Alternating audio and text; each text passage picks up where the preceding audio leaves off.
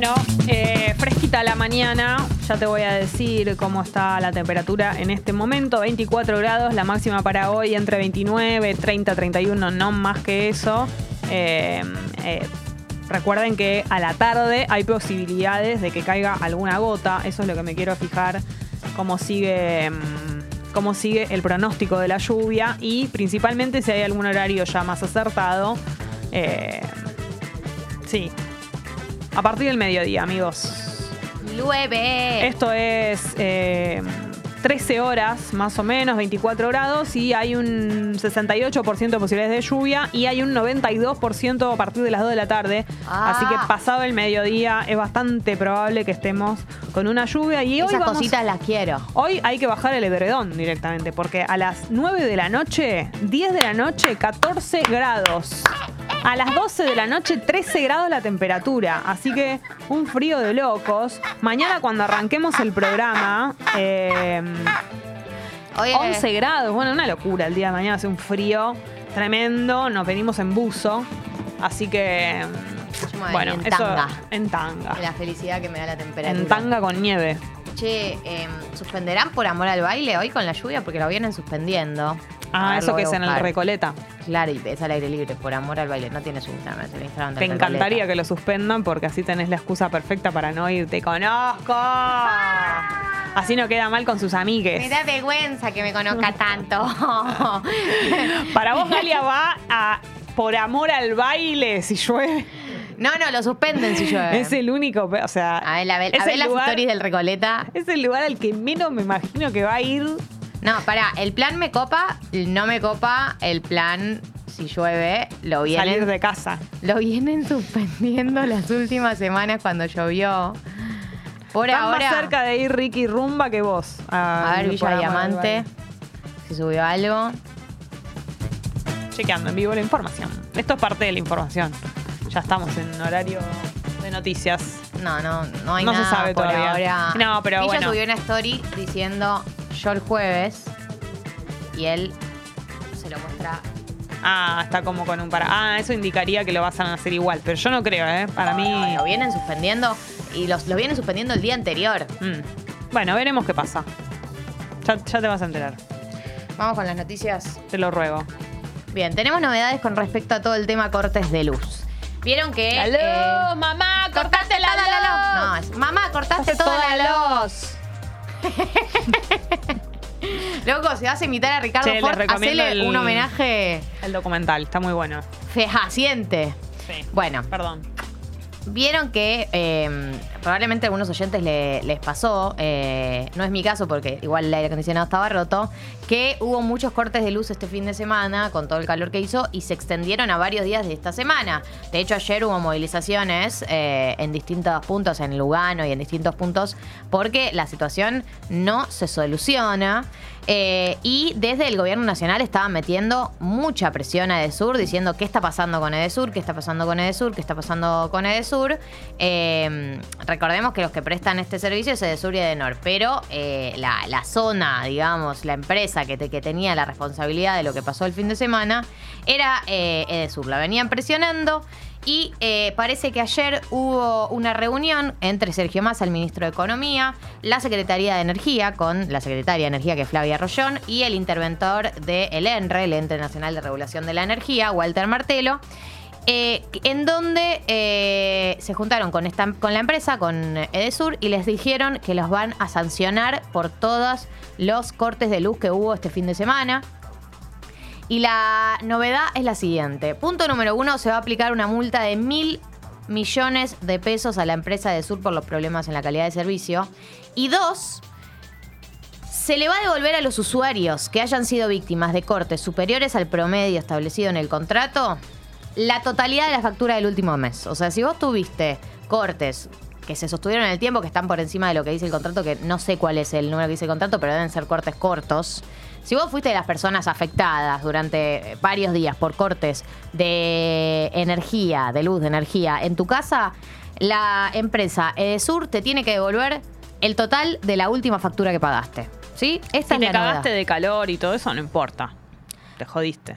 No, eso, bueno, ya. Eso quedó en el camino. Que eso ya no te lo pueden devolver nunca. La calidad de vida, la, la- la- la calidad de vida que perdiste el fin de semana del infierno que estuviste sin luz no te la devolver nadie. No. Eh, también se va a habilitar un ámbito de reclamo por daños eh, a electrodomésticos domiciliarios. Y eh, se va a empezar una auditoría con la Universidad, la Universidad de Buenos Aires para revisar el valor de activo regulatorio, bueno, con todo lo que está haciendo. Se va a hacer una auditoría a EDESUR. Esto fue un poco lo- la respuesta que está trayendo el gobierno a una situación que viene escalando, que muchísimos usuarios vienen reclamando y que se sostuvo durante varios días. No que fue, che, el sábado hubo cortes de luz, el domingo, era sábado, domingo, lunes, martes, digo, gente que está hace varios días sin que le volvió, un- le volvía 20 minutos y se iba. Bueno, eh, esta es un poco la novedad, así que... mm, en ese sentido es para que eh, lo tengan presente las personas eh, que, que fueron afectadas. Recordemos también que esto se da en paralelo de una discusión que tiene que ver con la intervención de Edesur. Desde el gobierno estaban pensando la posibilidad de intervenir Edesur por todas las problemáticas que tiene para proveer de energía. Eh, pero recordemos que si no está de sur, está de nor, que tampoco es que la situación es mucho mejor. Y eh, que para el gobierno eh, intervenir de sur y mm, ponerla en funcionamiento con sus propias herramientas significa una inversión muy grande que yo no sé si en este momento tienen la plata para hacer. La verdad es que igual.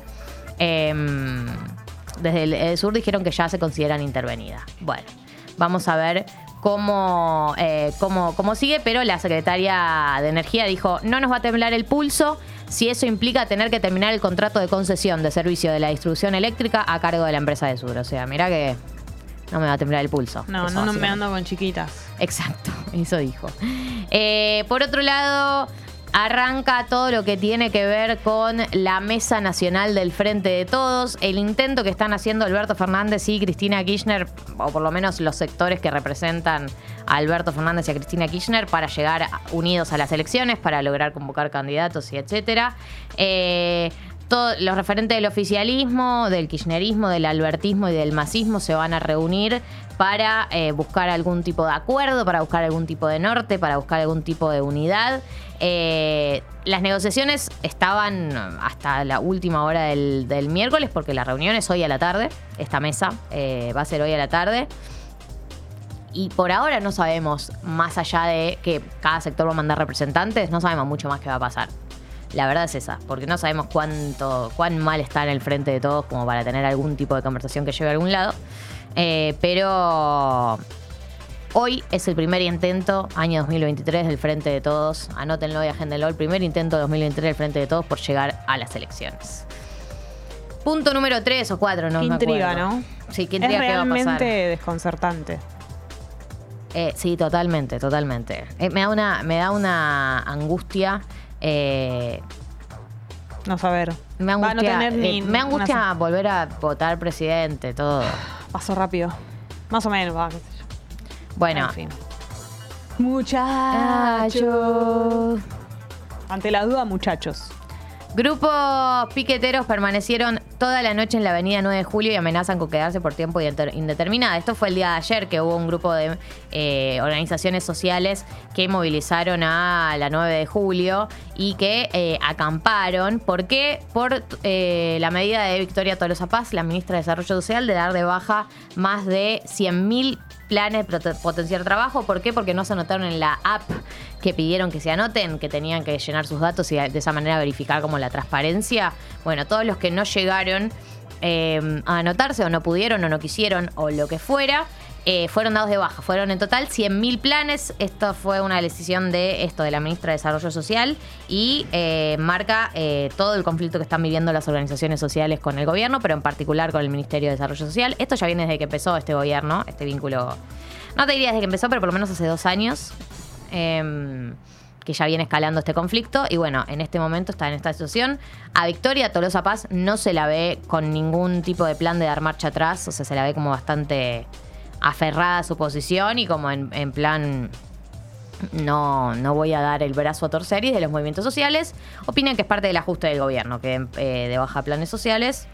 La verdad es que eh, tampoco nos, no creo que nunca nos quede tan claro qué es eh, lo que va a pasar.